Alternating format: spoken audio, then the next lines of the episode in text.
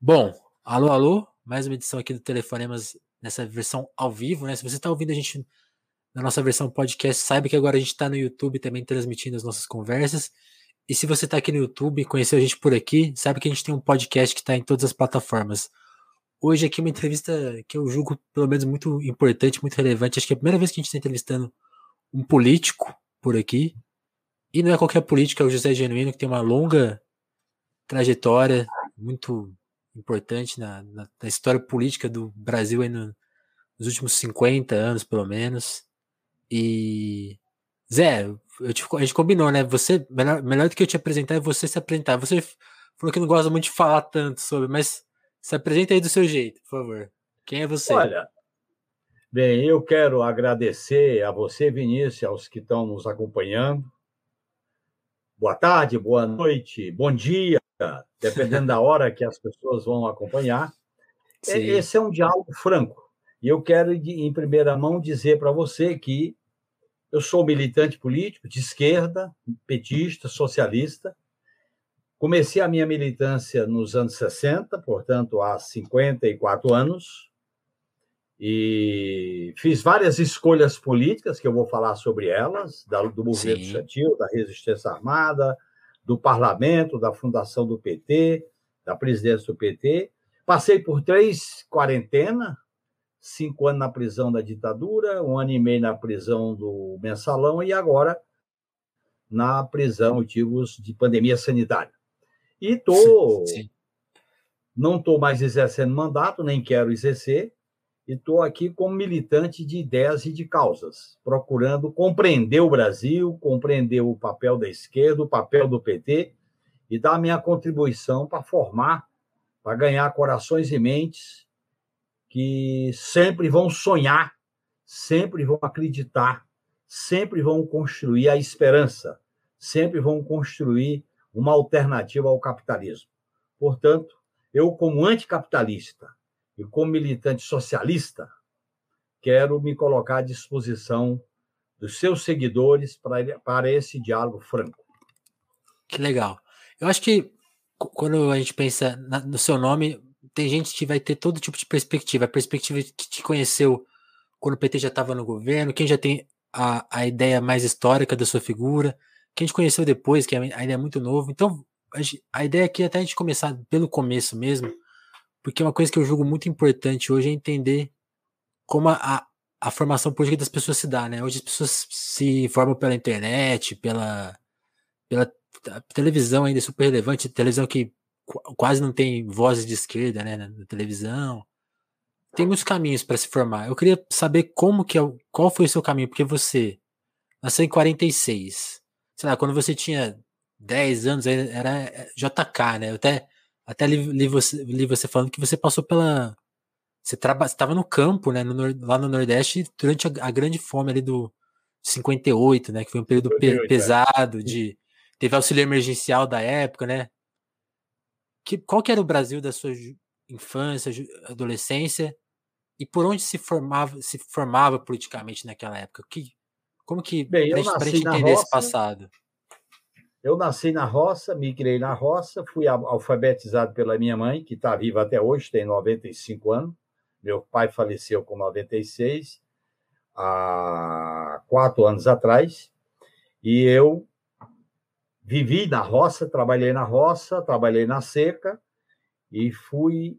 A minha militância política nasceu com a igreja quando eu fui trabalhar e morar com o padre na cidade próxima onde morava lá, que é próximo do Encantado. E a partir daí eu tive uma relação através da igreja com a política, com os movimentos que na época era a juventude católica. Depois eu tive a relação com a, a década de 60. A década de 60 para mim foi muito forte, porque foi o, a década que eu fui para Fortaleza, a década que eu entrei em contato com o golpe, a década dos grandes debates, das grandes mobilizações e a década das, das derrotas. Portanto, eu vivi isso em Fortaleza. Eu, eu morei em Fortaleza quatro anos, de 64 até 68. Fortaleza, para mim, foi muito intensa, porque foi uma passagem, e essa passagem foi bem vivida durante quatro anos. Eu saí de Fortaleza por causa do AI-5, quando eu era presidente do DCA, não podia ficar em Fortaleza, aí eu entrei na clandestinidade. Aí vim morar, aí, aí a minha outra escolha, além da, da igreja, além da, dos acontecimentos de 64, foram os acontecimentos de 68, os acontecimentos do movimento estudantil, e minha opção pela uma militância política, na época, no Partido Comunista do Brasil, com muitos companheiros e amigos que eu conheci em Fortaleza. A partir daí, eu também passo a ter uma escolha política de. A minha geração tinha três tipos de escolha: ou ia para o exílio, Sim. ou seria preso, ou ia para a luta armada. Eu escolhi para a luta armada e fui participar da preparação da guerrilha do Araguaia depois de ter participado da União Nacional dos Estudantes durante um ano e meio. Fiquei lá dois anos como lavrador, como camponês, nos preparando para sobreviver, para treinar, para resistir na Amazônia, no sul do Pará, precisamente. Fui preso lá, cinco anos de prisão.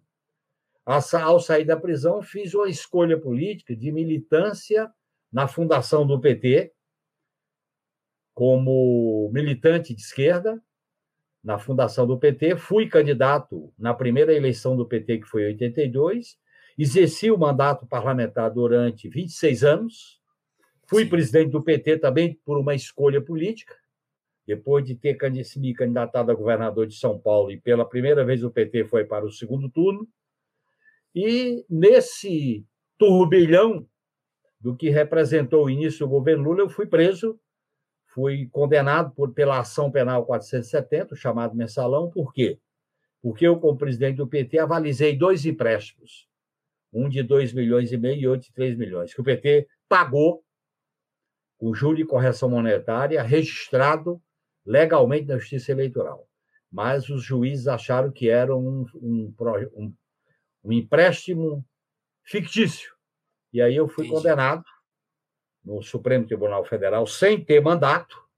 Fiquei em prisão domiciliar por um ano e meio, três meses em prisão na Papuda, e cumpri pena Teve um outro processo no qual deu prescrição, e hoje eu sou um militante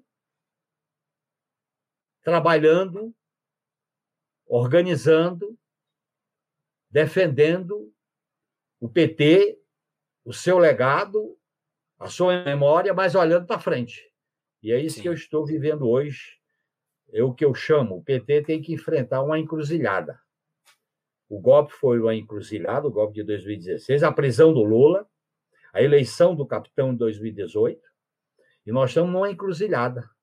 Uma encruzilhada do autoritarismo, do modelo econômico monopolista, financeirizado e dependente, uma encruzilhada da negação da democracia e dos direitos, e uma encruzilhada em que é necessário a construção de uma força de esquerda capaz de disputar as pessoas, os corações, as mentes para um projeto emancipador, libertador, radicalmente democrático para o nosso país e o nosso povo. Numa situação de dificuldades, mas ao mesmo tempo numa situação de crise.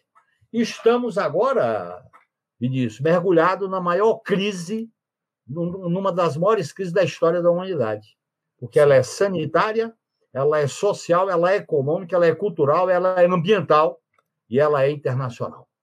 A chamada Sim, né? crise do Covid-19. E numa crise com essa amplitude, e numa crise com essa amplitude e essa profundidade, nós temos que compreender sua luta pode evitar a hecatombe. Sua luta pode salvar vidas. Sua luta pode garantir direitos. Sua luta pode garantir comida.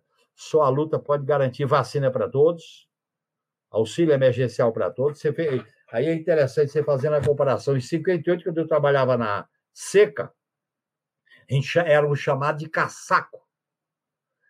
A gente não recebia, a gente trabalhava a semana inteira e recebia um cartão, e esse cartão você ia no armazém e recebia comida, não passava por dinheiro. Hoje você tem o auxílio emergencial, que também não dá para alimentar uma família. Veja bem como o Brasil tem uma maneira perversa exploradora e opressora de, tra de tratar o povo, principalmente nesses momentos de crise que aparece a verdadeira face, a verdadeira natureza da classe dominante brasileira.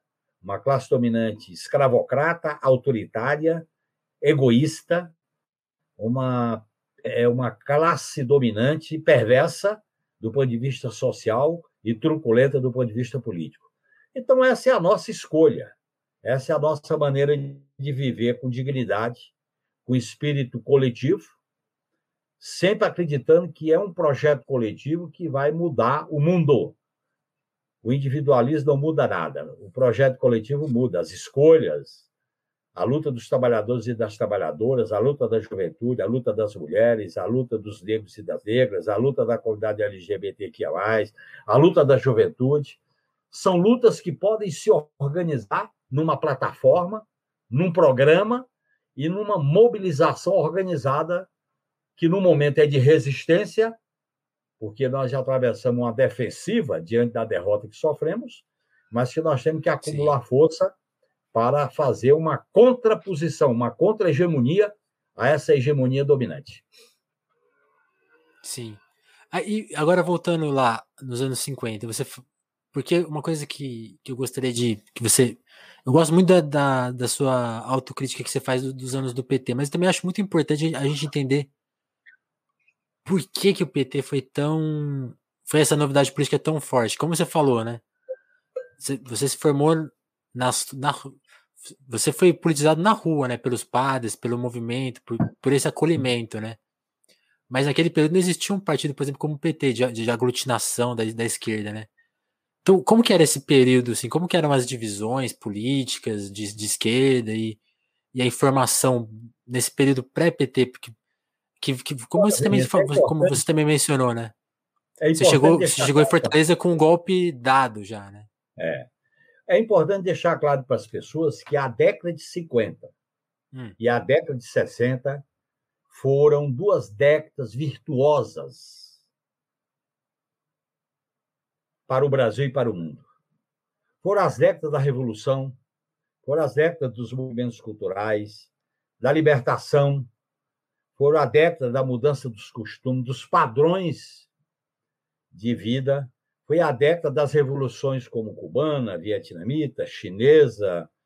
Foi a, foi a década das grandes mobilizações da juventude na Europa e no Brasil e na América do Sul. Foi a década dos grandes movimentos culturais, Beatles, Jovem Guarda, Bossa Nova. Foi a Sim. década de que é proibido proibir. Foi a década de que as pessoas sonhavam, as pessoas não tinham medo do risco, as pessoas não tinham medo de apostar no futuro. E essa nós fomos profundamente marcados por isso. Então, veja bem, a efervescência política dos anos 50 e 60 foram muito grande.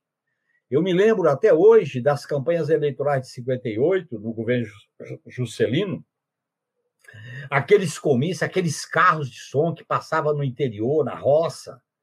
Eu me lembro muito dos comícios na Praça do Ferreira, em Fortaleza, na Praça Zé de Alencar, em 64. Eu me lembro do Sindicato dos Ferroviários, da Uni, dos grandes debates que se realizavam no Brasil. Foi um período de grandes debates, de grandes conflitos políticos. Conflito no sentido da democracia, porque a democracia é, é conflito. Sim. Sim. Democracia é conflito civilizado, não é guerra.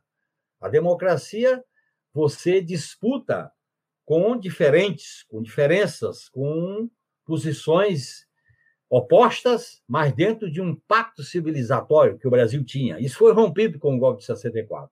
E nós vivemos um período de muita calmaria, de muito silêncio, a chamada paz dos cemitérios. Quando eu entrei na universidade, em 66, 67, e a, o movimento das universidades recomeça pela questão cultural. Né? Uhum.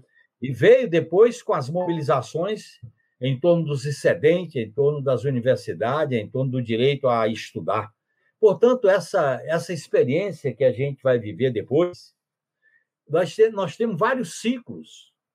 Nós estamos, na verdade, Wilson, Wilson Vinícius, encerrando um ciclo que eu acho que nós estamos diante de três ciclos. O primeiro ciclo foi década de 50, 60, 70, com a resistência armada e com a derrota da esquerda armada. Nós temos o certo. ciclo da democratização do país, que começa com a campanha das diretas e vai até 2016, passando pelos governos do PT. E nós estamos agora no novo ciclo. É o ciclo de um regime autoritário, conservador, a serviço de um modelo econômico da superexploração, da eliminação de direitos e da democracia. Portanto, esses três ciclos históricos que a gente está vivendo ele. E eu acho que os ciclos mais pujantes do Brasil foi o período do pós-guerra até 64. Pujante, os grandes, as grandes lideranças, os intelectuais, os grandes artistas, os grandes movimentos culturais, científicos, foi desse período. Depois se retoma isso nos anos 60, principalmente 68, e vai passando pela democratização até agora.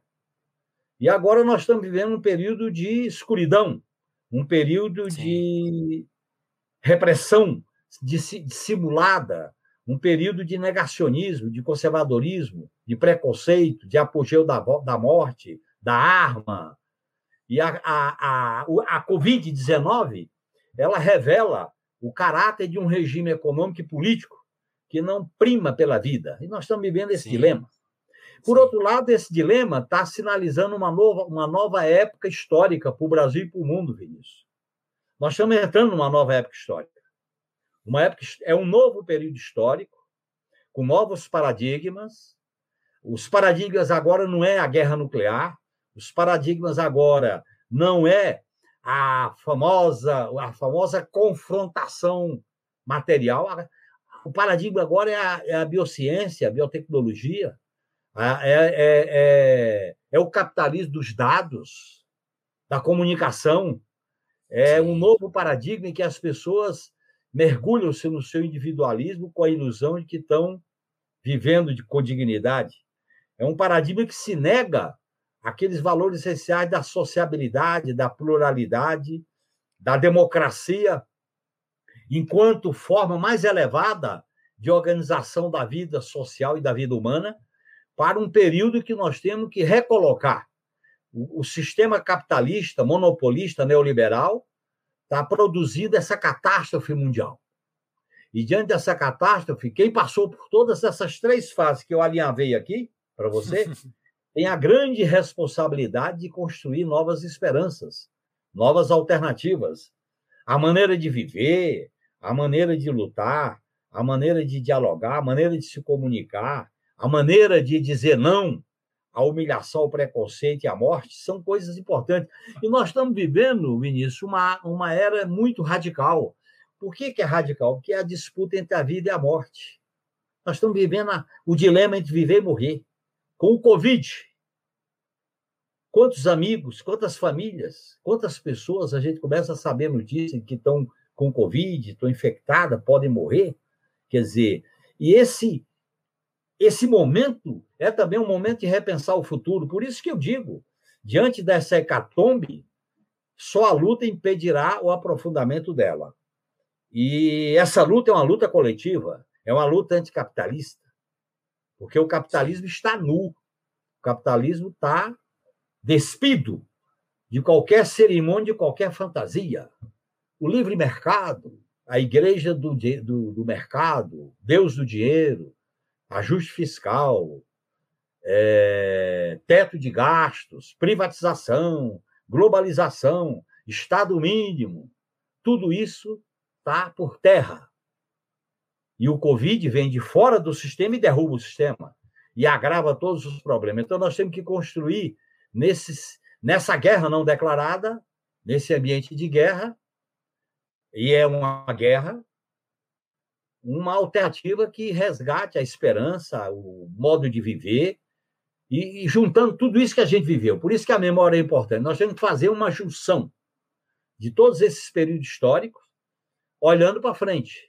Eu uso a expressão de um carro: você tem o retrovisor e o para-brisa. E é importante ser equilibrar os dois. Nem pode ficar no saudosismo, nem pode ficar só esquecendo a memória, porque a memória é subversiva, a memória muda o presente. A memória dá Sim. dicas para o futuro, porque nós temos que saber o que somos, de onde viemos e para onde nós vamos. Esse é um Sim. dilema de uma época histórica que a gente está vivendo. E eu estou esse... metido até a cabeça para decifrar esse enigma. Sim, sim. Fa... Agora, eu gosto muito dessa divisão que você faz, que é, é, é, do rompimento democrático. Né? Você até menciona que que a sua geração, quando, quando, quando vem a redemocratização do país, acreditou, não, acreditou que talvez aquele, mais que você já observasse, ó, essa não é uma democratização completa, né? Tem, tem ficou, ficaram vários resquícios, resquícios da, da ditadura. Mas assim, as pessoas, quando, quando lendo, principalmente, principalmente a imprensa, vamos, vamos, vamos desse ponto, ela não encara que houve um rompimento democrático, né? Se, se chega a comparar o governo da Dilma com o do Bolsonaro, se criam termos, agora hoje saiu uma, um ter, esse termo aí numa coluna do Globo, comparando as atitudes da Petrobras quando, com a época da Dilma, que o Bolsonaro está fazendo agora, ainda não se encara. Aí, aí olhando para o presente e passado também, na época da, da, da, do golpe, havia essa coisa diluída, ah, não, não é isso ainda, que, que, é, que eu sinto que há hoje, porque eu e você a gente já entende como um rompimento, mas parece tudo uma coisa meio diluída, ah, a crise do Covid não é tão responsabilidade do governo assim, sabe? Tem, tem, tem essa confusão, né? Como que você analisa isso? Olha, em primeiro lugar, a ruptura foi preventiva. A ruptura foi sem sangue. A ruptura não teve tropa na rua, mas teve Twitter de general. A ruptura teve, não teve a, a Oban, mas teve o Laufé. A ruptura não teve a proclamação do horário nacional da, da agência de comunicação, mas teve o Jornal Nacional da Vênus Pratinada. A ruptura ela foi a destruição da Constituição de 88, dos direitos e garantias do artigo 5 dos direitos e garantias do artigo 7 da, te, da PEC dos, da morte, com limite de gasto, tirou 30 bilhões do SUS, todo mundo agora elogia o SUS, mas esquece que tirar 30 bilhões do SUS, esquece que expulsaram os médicos cubanos, esquecem que precarizaram os direitos trabalhistas, terceirizaram, esquecem que alteraram as, a assistência social, Esquecem que fizeram a reforma da Previdência, esquecem que colocaram um documento chamado A Ponte para o Futuro, que eu chamo ele a ponte para o, o, o desastre, a ponte para o abismo, que foi a base da feitura do golpe. Esquecem que se combina, combinaram três forças com o mesmo objetivo, fazer uma ruptura preventiva. A tutela militar, e está aí o livro do general para revelar tudo isso, não sou eu que estou falando, o, é laufé, o laufé do sistema de justiça e as revelações da Lava Jato, não sei o que estou falando, são elas que estão vindo à tona, e o monopólio midiático. O monopólio midiático, principalmente da Vênus Pratinada, e depois veio da, através das redes sociais. Portanto, esse tripé fez uma ruptura, e essa ruptura desorganizou o país. Essa ruptura quebrou. Você imagina, a gente tem que dizer para as pessoas, se o Brasil tivesse participando dos BRICS, se o Brasil tivesse em parceria com a China e com a Índia, se o Brasil tivesse uma fábrica de vacinas aqui, em parceria com a Unasul, através da América do Sul, se o Brasil tivesse, não tivesse quebrado o sistema de saúde, que o Brasil tinha a maior expertise de vacinação do mundo, é era uma referência. Se o Brasil não tivesse destruído tudo isso, haveria mortes, mas não nesse número que hoje se expõe a cifra de 250 mil mortes.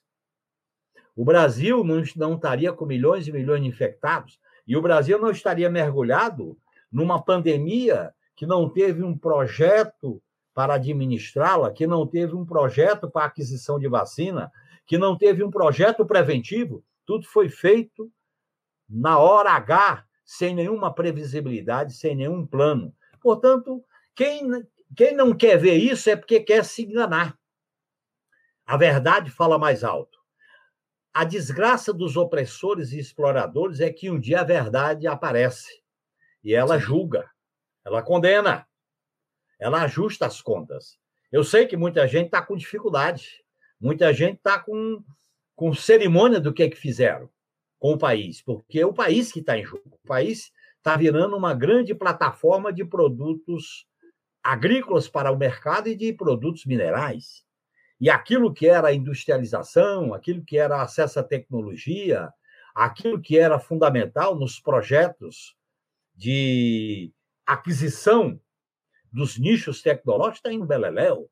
Então as pessoas têm que ver isso. O Brasil não tem protagonismo no mundo. O Brasil tinha a política sul-sul, agora é a política que não tem mais nem, nem, nem norte e sul, porque a, vassalagem perante o governo dos Estados Unidos agora não dá para funcionar. Então, veja bem, eu acho que eles. A classe dominante brasileira, Vinícius, está revelando o seu verdadeiro caráter. Isto é, não tem caráter. Ela, ela vem da escravidão, ela vem da, per, da perversão, ela vem daquela visão do lucro imediato, ela vem daquela visão de não querer ceder nada, ela vem da visão a curto prazo. Essa é a, é a classe dominante do atraso, do preconceito, do racismo, do patriarcalismo, de toda a virulência que marcou a história do Brasil. Portanto, nós estamos vivendo um momento de, de uma encruzilhada. E eu até tenho um artigo que eu escrevi, está no blog manifestopetista.org.br, que é o PT enfrentando a encruzilhada. Nós estamos numa encruzilhada. Porque esta ordem produto da ruptura autoritária preventiva, ela tem que, ela tem que ser rompida, ela tem que ser derrotada, ela tem que ser deslegitimada, ela tem que ser enfrentada através de eleição e através de mobilização da sociedade. Sim. E nós estamos enfrentando um problema agora com a pandemia com o isolamento, mas nós temos que buscar formas de conversar, de dialogar. Se não dá para fazer infantaria na rua, vamos fazer cavalaria com os carros através de carreatas. Se não dá para a gente fazer assembleia, vamos fazer live como nós estamos fazendo. São formas em que a gente vai acumulando força para derrotar essa tragédia anunciada. Sim. E, e para entender essa ruptura, é fundamental entender o que é o PT, né? Porque como a gente está falando dessas, dessas coisas meio nubladas, né? Que, que, que, que dificulta as pessoas entenderem onde está a ruptura. O que, que o PT significou? Porque não é um partido tradicional, né? Claro. Significou na redemocratização uma, como você fala, né, uma aglutinação de vários pontos da esquerda que não, não dialogavam tão bem antes. E, e, foi, e, e quando a gente. Aí, aí, as pessoas falam, não, mas agiu como um partido tradicional. Até, até que sim, em alguns momentos, talvez. Mas é, é só a gente olhar para a forma que ele foi combatido, ele foi combatido do que ele representa, né? Uma ação que realmente transformou a política brasileira, né? Que, que transformação foi essa? Que mudança primeiro, de, de ordem foi essa? De várias vertentes que fundiram-se num partido inédito, hum. um partido de esquerda plural, de massa, com a origem no movimento sindical, na luta social da periferia com o movimento contra a carestia e as comunidades eclesiais de base, a luta da academia de esquerda, da intelectualidade de esquerda e do sobrevivente da luta armada. Essas vertentes formaram um partido, que não era o modelo tradicional de partidos comunistas, de partidos de vanguarda. Era um modelo inédito, com pluralidade, com debate, com discussão. E o PT teve alguns princípios que foram universais. Primeiro, ser contra a ordem reinante, portanto, um partido que nasce como anticapitalista. Segundo, um partido que se fundiu com as lutas populares. Não teve uma luta que o PT não tivesse junto. Terceiro, um partido que não teve medo de dizer o que era. No auge da crise do socialismo, com o fim da União Soviética e do leste europeu, o PT disse que era um partido socialista, enquanto definições gerais. O PT é, é, navegou contra a ordem, não foi ao colégio eleitoral. O PT votou, votou não à Constituição, mas assinou. O PT fez uma crítica à transição pelo alto, essa transição que nunca resolveu. A transição, Vinícius, uhum. foi uma espécie de é, uma espécie de fraude recalcado. Há um recalque na transição. Uma transição que foi pactuada por quem venceu. E essa pactuação nunca eles aceitaram. E é só ver a lei da anistia, é só ver a, a influência militar na Constituinte, é só ver que mesmo a nova República, o governo FHC, os governos do PT, a cúpula militar sempre teve o pé atrás. Portanto, foi uma transição fraudada no sentido de não se realizar. A história ficou recalcada, diferentemente de algumas experiências democráticas do Chile, na Argentina, Sim. no Uruguai, é, na e alguns países da África, como a África do Sul. Aqui não. Aqui foi pelo o, o processo mais conservador a chamada solução pelo alto. Uma solução pelo alto de mudar alguma coisa para que nada mude. E o PT disse não a isso. E o erro do PT, a principal lição do PT, quando ele chega ao governo, foi ele não ter enfrentado essa questão. Porque ele melhorou a qualidade de vida do povo, a, a, o acesso à educação, à saúde, o acesso ao emprego, o acesso ao salário, a, o acesso às benfeitorias sociais, a energia elétrica, o acesso à cesta básica, foram grandes conquistas que melhoraram a, a vida material dos brasileiros. Uhum. Agora, as estruturas desse Estado oligárquico, autoritário, não foram enfrentadas. O sistema político, o sistema midiático, a tutela militar, o sistema de justiça, o próprio sistema tributário, em que nós não fizemos uma reforma para distribuir riqueza, nós fizemos uma reforma para distribuir renda. Isso criou embaraços para o nosso projeto de dar continuidade. Por isso que eu gosto de uma frase que diz o seguinte: nós fomos derrotados pelo que realizamos. Os nossos Sim. erros facilitaram a derrota.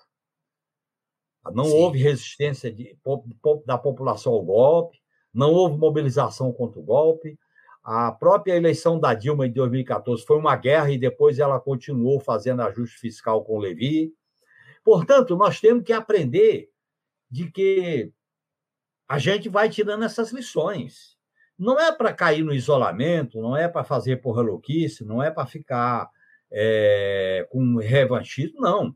É para continuar a nossa história, a nossa escolha de, de mudar o país. Porque, Vinícius, Uhum. Eu, analisando a história do Brasil, você vê, toda vez que o Brasil tentou viabilizar a soberania nacional, toda vez que o, o, o Brasil tentou enfrentar a questão democrática, e toda vez que o PT, o Brasil tentou enfrentar a questão da justiça social, houve rupturas autoritárias.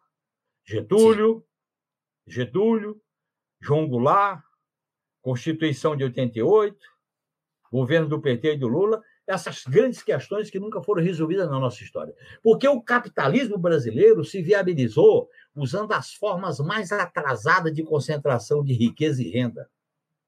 E, e fez uma associação com o capital internacional da maneira submissa e subalterna. Então, a própria, a própria democracia nunca foi uma realidade de fato.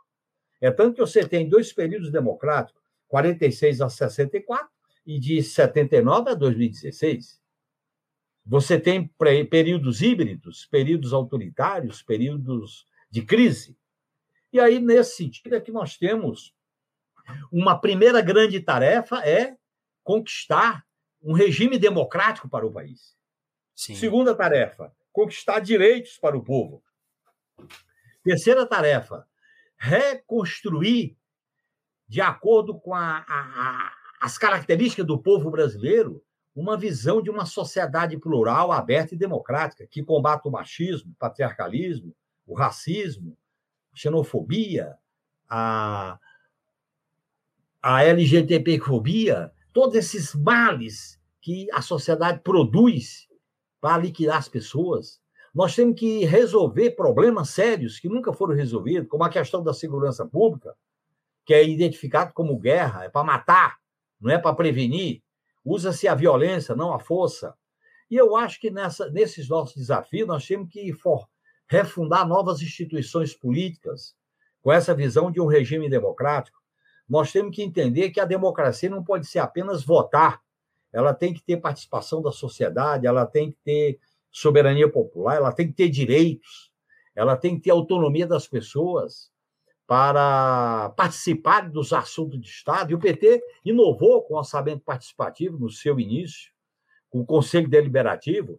Portanto, eu, eu faço uma junção da história virtuo, virtuosa dos 41 anos de PT com esse futuro agora. Agora, o PT não pode ficar só olhando por, por, por resgate.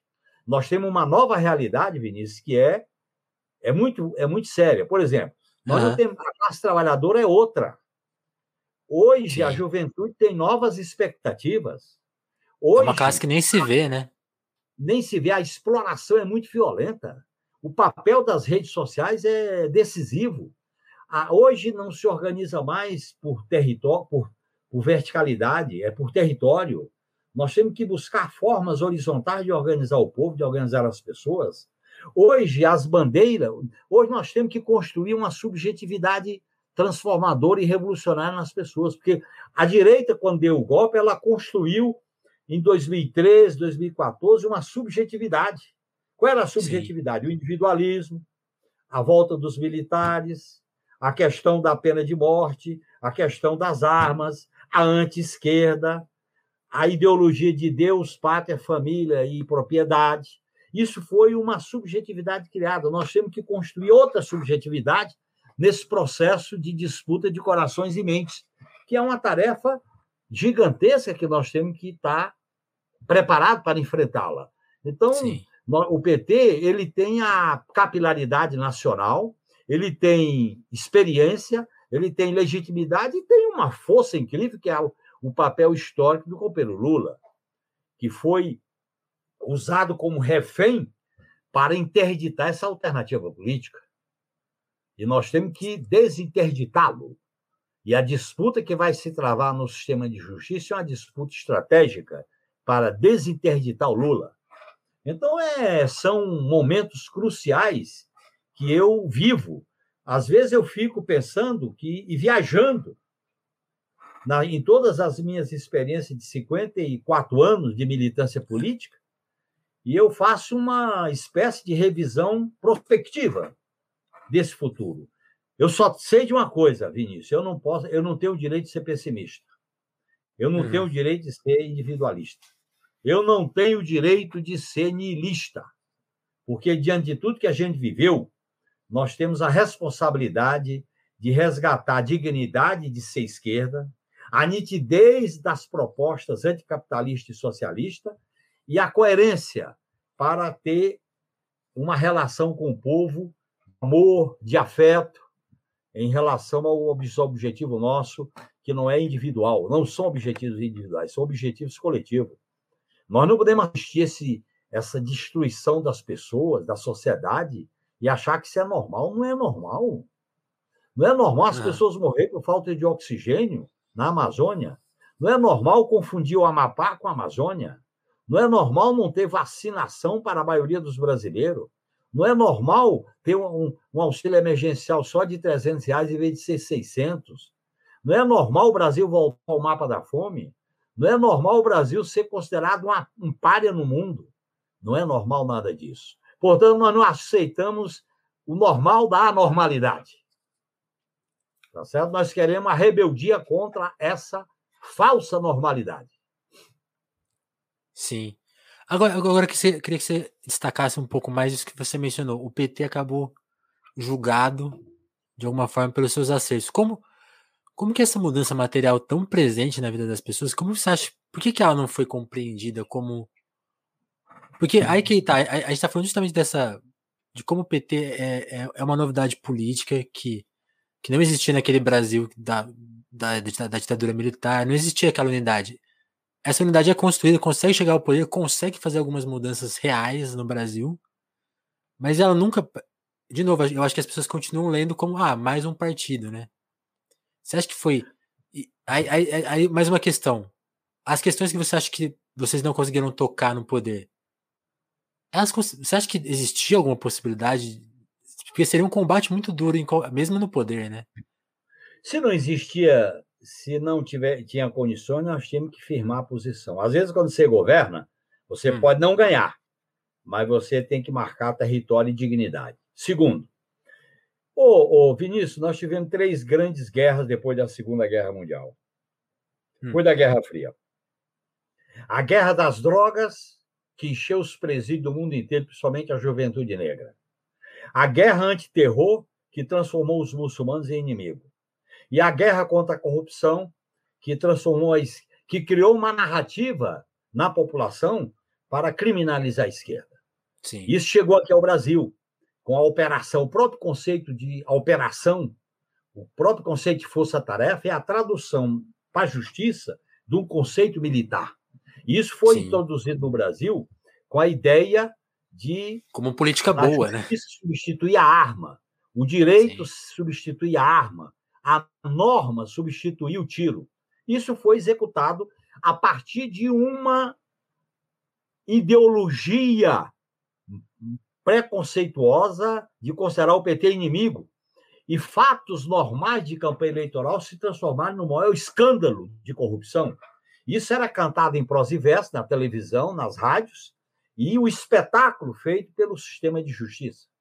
Isso colocou o PT numa defensiva muito grande, porque diante da crise das ideias socialistas que vinha do fim da União Soviética, do fim do leste europeu nos anos 80, 90, a, nós acabamos sendo influenciados por um moralismo que não muda a sociedade, um moralismo piegas, um moralismo que não transforma. E esse moralismo acabou alimentando os instrumentos e a serpente que nos atacou. E foi Sim. uma ilusão nossa. A força que nós demos aos instrumentos de controle do Estado foram muito grande, com a ilusão de que essa elite iria transformar a sociedade brasileira. Foi uma ilusão. Eu costumo dizer que esse corporativismo dos privilégios e das prerrogativas, primeiro pensa no deles, depois é que vai pensar nos outros. Então, eu acho que foram limitações do nosso projeto de transformação, do nosso projeto libertário. Claro que a gente vinha de uma situação histórica de derrota com o fim da luta armada. Nós vimos Sim. de uma experiência de muitos companheiros da minha geração não existem mais. Nós viemos de uma nova realidade é, da crise do socialismo real. Portanto, e veio, nós viemos de uma ofensiva do capitalismo, capitalismo do livre mercado, do individualismo, o capitalismo do gerenciamento, o capitalismo do governo mundial com as agências, com os bancos centrais, o capitalismo que tem uma governança mundial. Esse capitalismo da era Riga e Thatcher encantou o mundo e veio se desenvolvendo com as privatizações, depois veio com a crise dos serviços privatizados e com a crise de 2008, a chamada Sim. crise das hipotecas. Isso produziu uma alternativa de superexploração após 2008. E, e qual eram os grandes objetivos dessa reestruturação capitalista? Acesso a recursos naturais como commodities, recursos como pré-sal, fundos sociais que o Brasil tinha criado para financiar a educação, saúde, previdência e assistência social. Mudar a legislação trabalhista para eliminar direitos e a posse de mercado. O Brasil era a sexta economia do mundo, portanto, tinha um mercado pujante. Então, o sistema capitalista capturou essas riquezas potenciais para construir uma nova hegemonia. E qual foi a vanguarda dessa hegemonia, Vinícius? Foi o uhum. sistema de justiça respaldado pela tutela militar. Nada disso teria acontecido no Brasil se não fosse o sistema promovido pela famosa Operação Lava Jato. E depois, aí isso veio na, na, na, em torno dela, veio toda uma, uma, uma aglutinação de forças que produziu isso no Brasil. E eu acho que o Brasil foi desmontado. O Brasil foi desorganizado e destruído. Por isso que nós temos que refundar as instituições do regime democrático, as instituições de uma democracia de direitos, uma reorientação do papel das Forças Armadas, do sistema de justiça, dos órgãos de controle, uma redefinição das políticas sociais, com financiamento através da cobrança progressiva dos impostos dos mais ricos, através de uma reorganização de uma ordem mundial plural, multipolar, nós temos que repensar um outro futuro.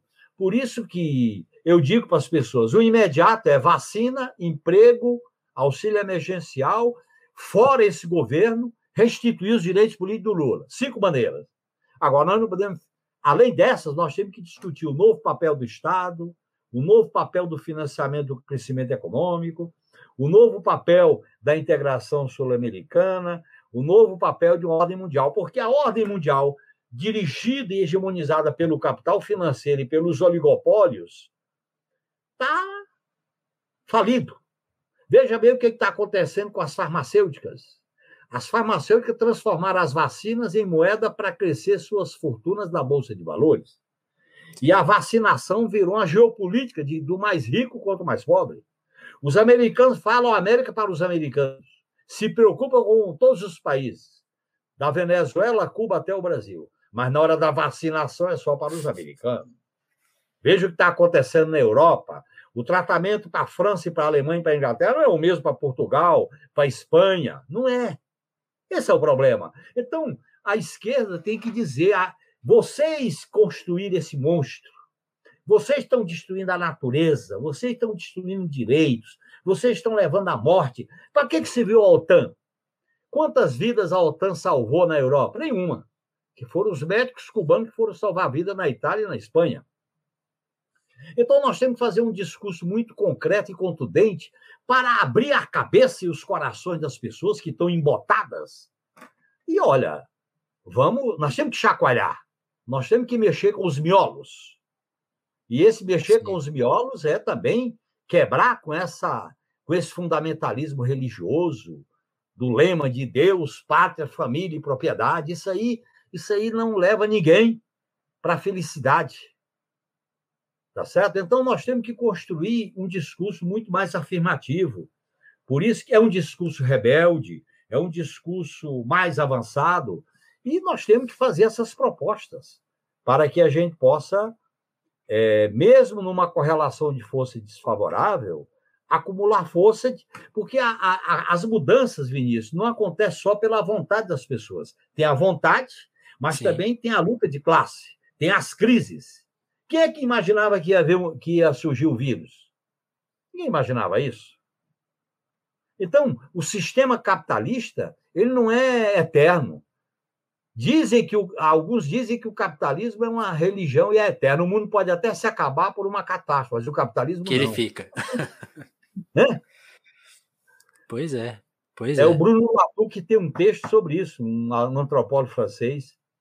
Quer dizer, e se o mundo fosse um banco, era fácil administrar, mas não é um banco. Tem gente, tem famílias, tem desempregado, tem, tem imigrantes, tem deserdados, tem pessoas, homens e mulheres, que querem direito. Portanto, eu acho que a vida é mais rica do que esse cemitério do sistema capitalista que só serve para salvar a vida de, de uma meia dúzia. Sim.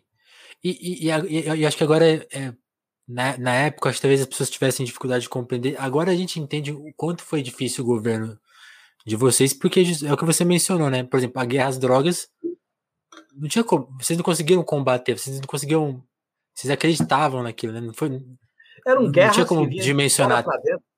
Eram guerras que vinham de fora para dentro. Quando eu citei essas Não tinha como guerras, segurar. A né? estratégia norte-americana. E o Brasil aceitou assinar tratados e, tinha como não assinar esses tratados? Como? Tinha como não assinar esses tratados? Qual que era a pressão? Tinha. Desde que a gente construísse um outro modelo político, outro modelo econômico. Veja bem o que está acontecendo na Bolívia e no Chile. Vamos pegar esses dois exemplos. Esses uhum. países seguiram o figurinho. Deu no que deu, e agora as massas estão indo para a rua e dizer: ó, nós queremos outro, outra maneira de funcionar. Veja o que, tá, o que aconteceu na Venezuela. Por que, que até agora eles não fizeram o que queriam com o governo da Venezuela? Porque teve resistência, teve mobilização, teve força do Estado, independente de a gente avaliar o governo do Maduro. Mas isso aí, o problema é esse. Sim, legitimidade. Agora, veja bem, a, a, nós, nós tivemos ilusão na democracia. Você citou uma coisa aí, eu, eu digo para você, Vinícius, e quero registrar. Eu Por favor. com as seguintes coisas. Eu hum. não imaginava que a democracia fosse tão frágil. Eu não imaginava que a classe dominante fosse tão truculenta. Eu não imaginava que os militares fossem fazer o que estão fazendo. Eu não imaginava. Eu quero registrar para você essas três grandes decepções, essas três grandes frustrações e essas três grandes lições na minha vida. Sim. Eu acho importante ouvir falar isso, porque eu, uma coisa que eu não mencionei, assim, né? Eu acho que a minha geração foi informada, tanto de você, do Lula, do, do Zé Disseu, é, a gente foi muito mal informado, eu sinto. Porque eu ainda fui atrás, assim, consegui talvez ver as contradições que tinha lá, mas eu sinto que a minha geração só foi, foi informada dos problemas que vocês passaram e das, das todas as questões que. É, é existiu uma contra-propaganda muito forte, né? E, claro. e aí, quando a gente vê vocês falando dessa maneira, a gente cai, a gente compreende, caramba, eles também era um período de luta, né? Não era só poder, não era, claro. não era uma coisa simples, né? É importante você falar, eu, eu gosto desse disso, porque que, e porque hoje ele está explícito, acho que muita gente desconfia da, da autocrítica que o PT faz, mas olha o governo hoje, né? Tá, tá explícito o que, o que aconteceu, né? Eu costumo dizer aquela frase do Pequeno Príncipe: a gente é hum. é responsável pelas pessoas com quem a gente prega, convive e pessoas que acreditam na gente. Sim. E a gente pregou, a gente convenceu, a gente viveu. E eu acho que nós temos que fazer, não é, não é culpabilidade, não é se ajoelhar no milho e bater nas costas, não é isso não. Porque a ação humana, ela é dialeticamente uma relação entre o passado, o presente e o futuro.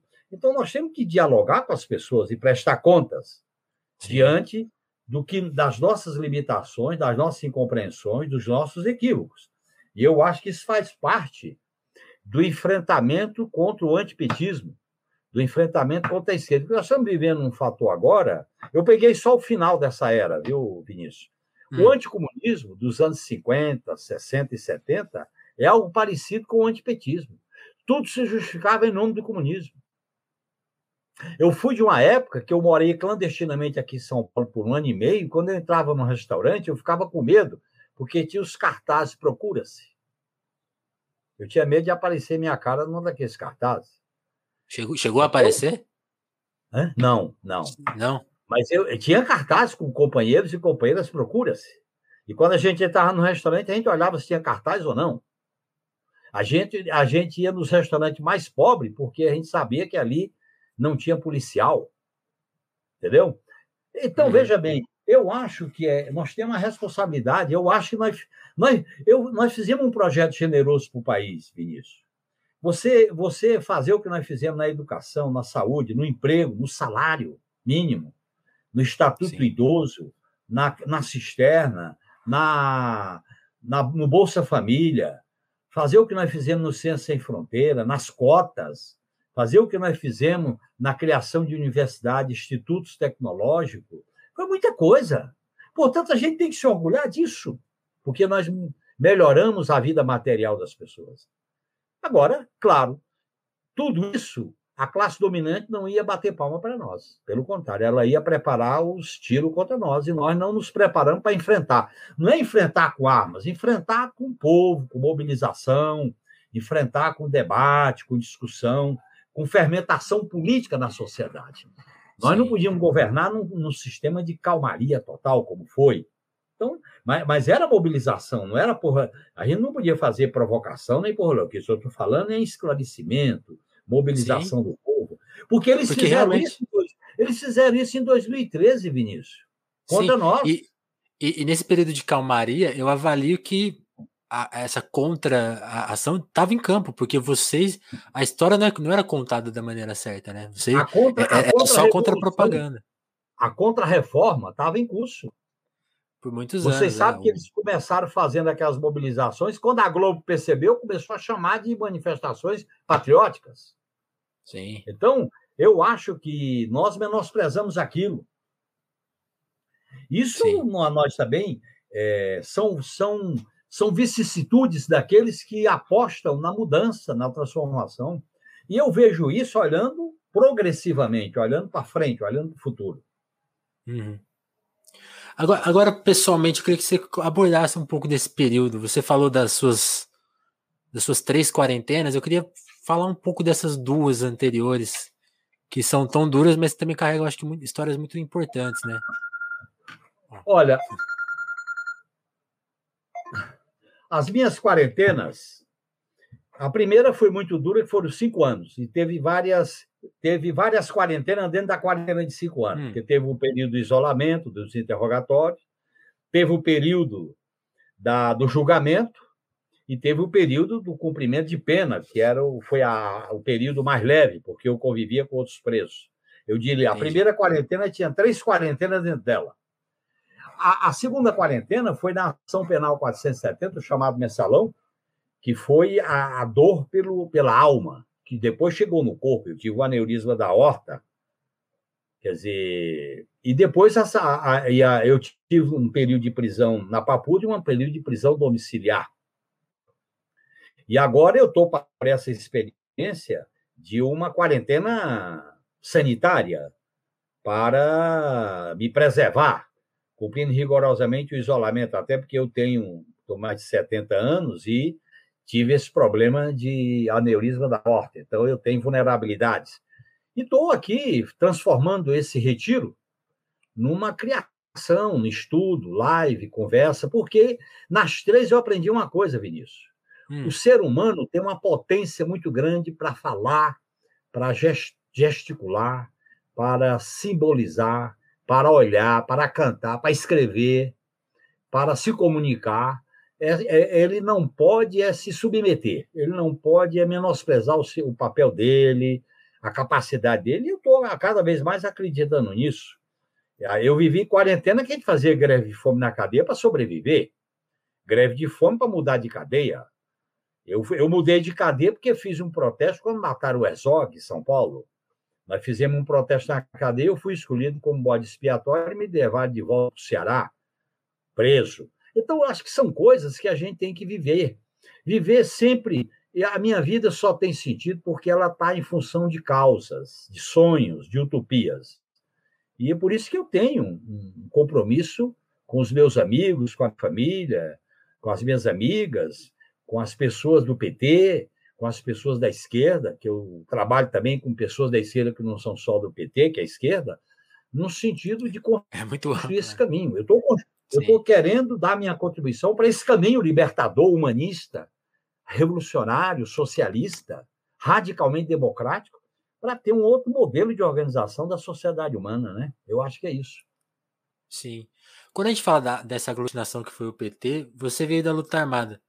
Como que você lia até, até porque você estava naquele período preso, como que você lia as, as chegadas de figuras como Lula, o José, o Zé Disseu também, como que eles apareceram na sua vida, assim? E outras não, lideranças do PT que são menos lembradas, eu queria até que você destacasse alguns nomes que você sente que as pessoas não lembram tanto e que merecem. Não, olha, eu tava, eu cumpri cinco anos de prisão quando eu, eu, eu, ah, eu, eu, eu cumpri a prisão, eu não fui anistiado para sair da cadeia, eu fui anistiado para recuperar os direitos políticos.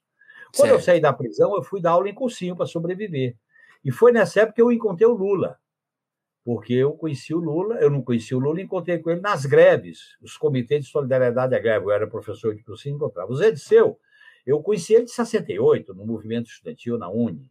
E vários uhum. outros companheiros do PT, eu conhecia o Ibrahim, lá de Osasco, eu conhecia de, de movimentos anteriores. Mas, principalmente o Lula, eu conheci a partir das greves do ABC, antes de fundar o PT. E quando o PT foi fundado, eu me filiei ao PT, eu sou o número 7 do diretório aqui do Butantã. Então, eu, eu achei que era fundamental um partido com as características do PT, como eu acho que até hoje é muito importante. E a gente, de uma certa maneira, inovou na história política brasileira com a fundação do PT. A minha experiência foi muito rica no parlamento, e eu não podia viver essa experiência sem o PT, na Constituinte, no parlamento, no governo do Lula. Foram experiências riquíssimas com esses companheiros. E eu quero dizer para você que esse processo é um caminhar. Aquilo que o Galeano fala, a utopia é caminhar, é um caminhar, meu. A gente não, não para de caminhar e de construir essas referências, tendo em vista um ideal, tendo em vista uma causa, tendo em vista um projeto de melhorar, de transformar a vida das pessoas. Eu acho que é isso que me mobiliza. É, eu sei que quando eu vou na minha na casa dos meus pais, faz tempo que eu não vou lá, eles têm um origem. Meu pai morreu com 96 anos, minha mãe tem 95, sempre moraram na roça. Eu tenho irmãos próximos mim que moram na roça, lavradores, pequenos lavradores, e eu tenho essa relação com eles da seguinte maneira: eu era, eu saí de, de casa para estudar achando que ia ser o doutor. Depois eu fiz uma escolha. O problema não era resolver o problema da minha família, eu tinha que resolver o problema da, do povo. E fiz uma escolha de militância política. Então, acho que essas coisas a gente vai construindo numa maneira decente e digna de viver. Tá certo? E eu não tenho arrependimento, eu tenho lições, não arrependimento. E é Sim. assim que a gente vai construindo relações humanas, relações afetivas, relações de camaradagem, de companheirismo. E eu acho que, nesse sentido, o PT é uma grande escola. É uma grande escola de, de, de unidade, de divergência, de pluralidade, de, de tentativas, de algumas derrotas, de algumas frustrações, mas a gente está sempre caminhando no sentido de ter um, um projeto libertador, um projeto transformador. Sim. Você, você é, o, é o é mais velho de 11 irmãos, né? Sou, tem, sou mais velho de 11. Teve e... discordância política nessa família? Ou, não, ou... não, não tem. A minha família mora lá no, no sertão. Meus, tem dois irmãos que moram aqui em São Paulo, tem três irmãos que moram em Fortaleza, com mais uma irmã minha. E eu tenho um irmão mais próximo de mim, que é lavrador e mora na roça lá perto da minha mãe. E tem uma irmã minha que mora lá também, tem uma outra irmã. São é uma família camponesa, com algumas pessoas que fizeram as escolhas políticas, particularmente o meu irmão, que é deputado federal, por, pelo Ceará, mas a gente tem uma relação muito muito livre dentro da família, entendeu? Eles sempre Sim. compreenderam as minhas escolhas, as minhas opções, quando eu estava preso por motivos políticos, quando eu estava preso na ação penal 470, eles sempre confiaram em mim, eu sempre tive a solidariedade, sempre tive a compreensão e o amor da família, que eu acho que isso é muito importante. E aqui em São Paulo, quer dizer, quando eu vim morar em São Paulo, quando eu vim morar em São Paulo a partir de 77, que já vivia antes, clandestinamente, aí eu passei a morar com a, com a minha companheira Rio, com que eu moro até hoje, com minha, tem duas, tem três filhos, dois, três netos, e a gente tem uma relação muito muito companheira, muito amiga, muito solidária, né? Ela também, ela também foi perseguida, né? A minha, a minha companheira foi, sim, foi presa política, ela foi presa, foi torturada, ela estava indo para o Araguaia quando foi presa e tal, ela não chegou a ir para lá, ela estava indo, foi presa no caminho. Então, a gente, nós somos de uma geração que nasceu da luta, e nós não podemos sair da luta, nós temos que continuar acertando a luta, continuar acertando os ponteiros da luta, meu. Sim, sim. Eu tava, eu tava, a minha namorada aqui me cobrou, me cobrou algumas perguntas. Quando, quando eu converso com você, conversa só de política. Fora Pode da fazer. política, fora da política, onde você se, se ocupa? Eu, eu, eu observo sua biblioteca cheia de livros aí, várias coisas interessantes. Como Olha, que você eu, ocupa a sua mente? Eu ocupo a minha mente lendo, ouvindo música, cuidando das minhas plantas aqui em casa. Eu tenho um jardim aqui lateral de um metro uhum. e meio por 30 metros, é, um metro por 30 metros, um metro de largura por 30 metros, que eu, uhum. pelo menos uma vez por semana, eu mexo com planta com terra, tá certo? Gosto de música, gosto de ler, e, enfim, e gosto muito de dialogar, gosto muito de conversar. Uma das coisas que mais me marca nessa quarentena é não poder conversar com as pessoas. Eu me eduquei falando, dialogando, não foi escrevendo. Eu tenho mais uhum. dificuldade para escrever do que para falar. E eu, eu, eu vivo intensamente as, as minhas crenças. Eu nunca deixei nada pela metade, eu sempre fiz tudo o que eu acreditava, né? E também eu, eu moro na minha casa desde 84, uma casa de classe média baixa aqui no Butantã, um sobradinho, né? Que eu moro aqui desde 84, quando eu comprei pelo BNH, tá certo? E é isso, eu tem uma, uma, uma vida que eu procuro construir uma espécie de paz diante desse turbilhão. Turbilhão mesmo, porque a gente vive sobressalto, pesadelos, a gente vive de apreensões, não é brincadeira, tudo isso está acontecendo com o país. Tudo isso que a gente viveu e está acontecendo isso com o país não é brincadeira, é muita coisa pesada com pessoas que a gente conviveu, que a gente conheceu, né? Então, paciência. Sim. Isso faz parte das nossas escolhas políticas. Eu até tenho um livro que se chama José Genuíno Escolhas Políticas, que foi feito a partir de uma pesquisa da professora da Unicamp. Tem um outro que é a Entre o Sonho e o Poder, da Denise Paraná, que eu faço essas reflexões. E eu estou trabalhando numa outra experiência de um hum. livro mais robusto, mais completo sobre a minha, toda a minha vida ao longo desse período. Eu não separo a minha vida da política, nem a política da minha vida. Eu misturo tudo nessa ideia de viver a política e a política viver dentro de mim. Sim. E, e acho que teve um período, né, especialmente na época da sua prisão, tem até matéria sobre isso que a imprensa secava sua casa, incomodava sua família. Isso Isso passou? Como que, é, como, como que você julga a sua relação com a imprensa hoje? Porque Olha, eu vejo que você dá, dá entrevistas ainda para veículos de esquerda, mas a, a, a, imprensa geralmente acaba te ignorando de alguma, de alguma forma. Até, até a Folha fez uma entrevista com você, mas o que, você acha? Como que mudou o comportamento da imprensa em relação a eu você? Eu quero que, olha, eu, eu vivi, eu vivi a, o sangue e a poesia com a imprensa. Eu era fonte, falava, dava entrevista e Te me iludi muito com a grande imprensa patriarcal, corporativa e familiar. Me iludi muito, para ser franco contigo. E eu conhecia o sangue. Quando eu virei presidente do PT, quando era preciso atingir o PT, e eu era presidente do PT, eu fui atingido. A imprensa sabia quem eu era, onde eu morava, mas eu era. Aí é uma questão de luta política, uma questão de luta de classe. E eu aprendia, tanto que eu é, eu escolho com quem falar. Eu escolho as minhas, os meus interlocutores, as minhas interlocutoras. Eu escolho.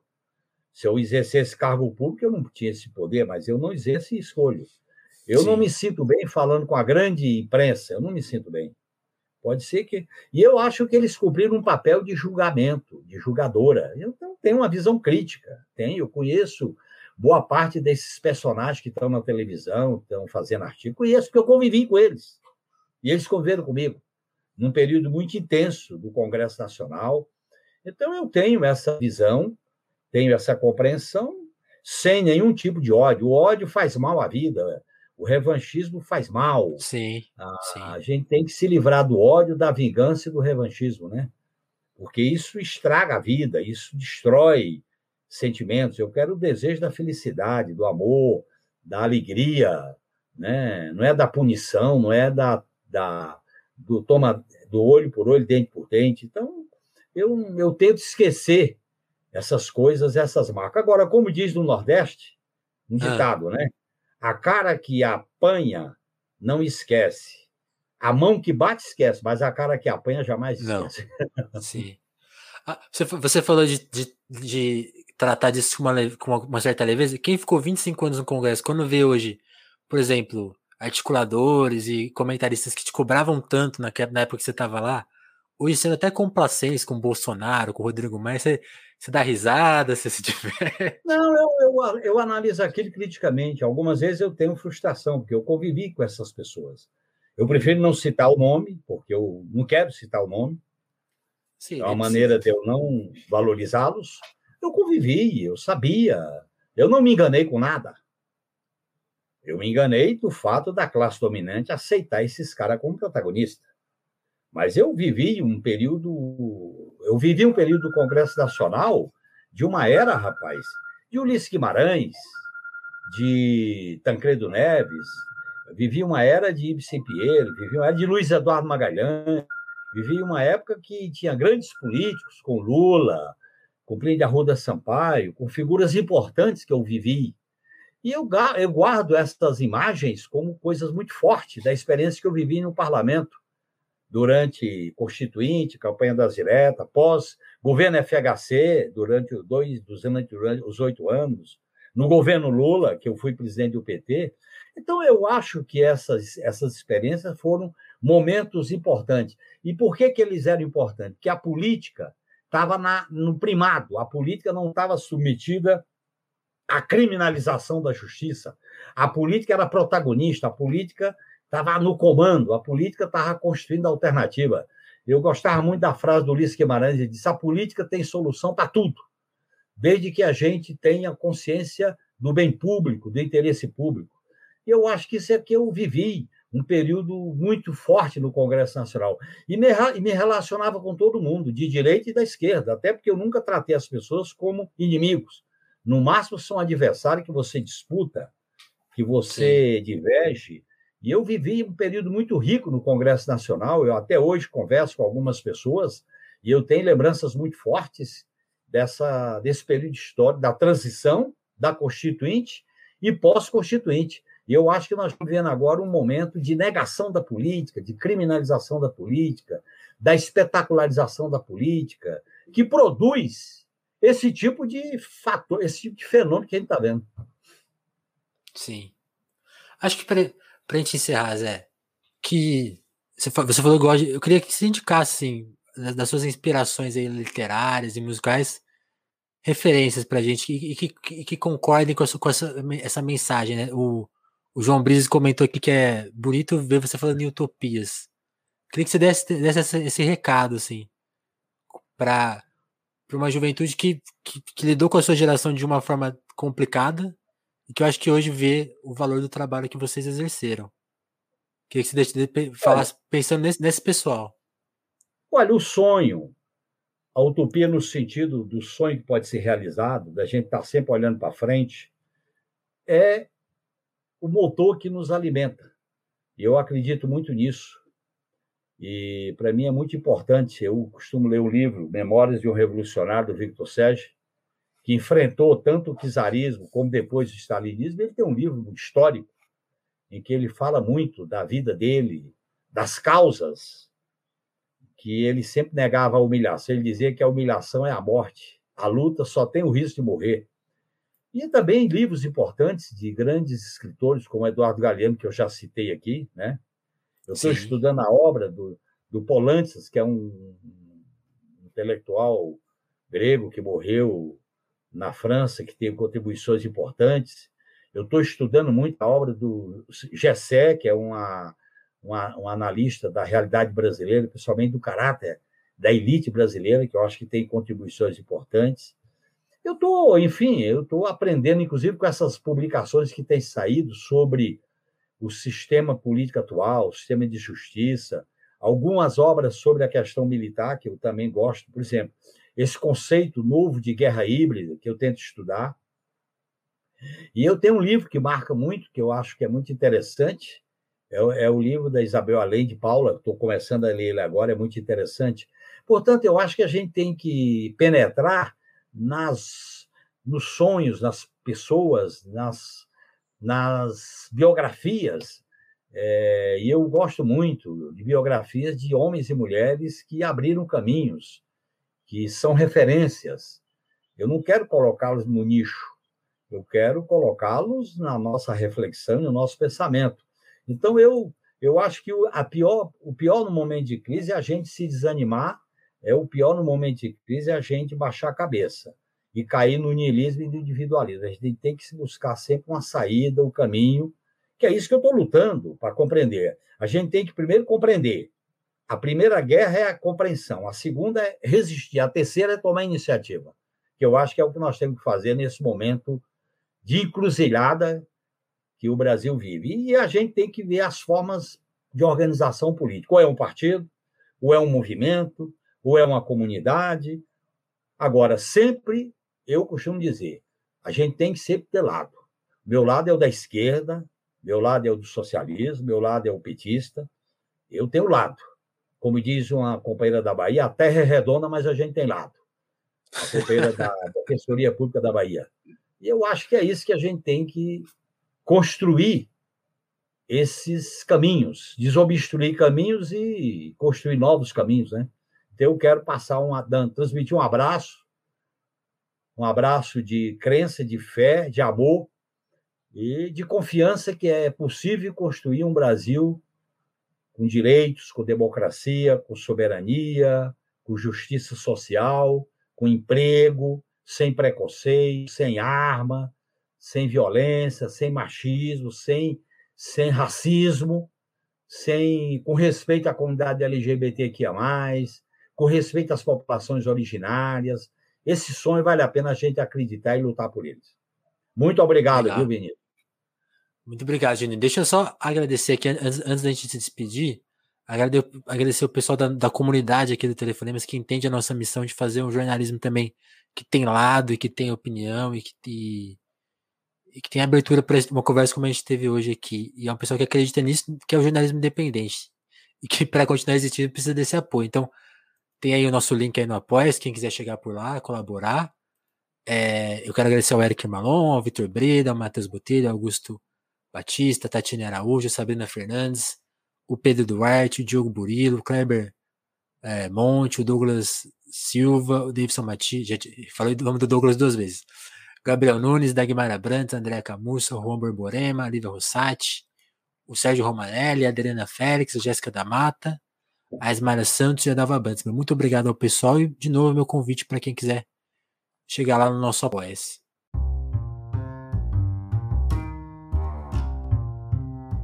Por aí, né? É, uns, uns 4, 5 anos que a gente trabalhou junto já. É.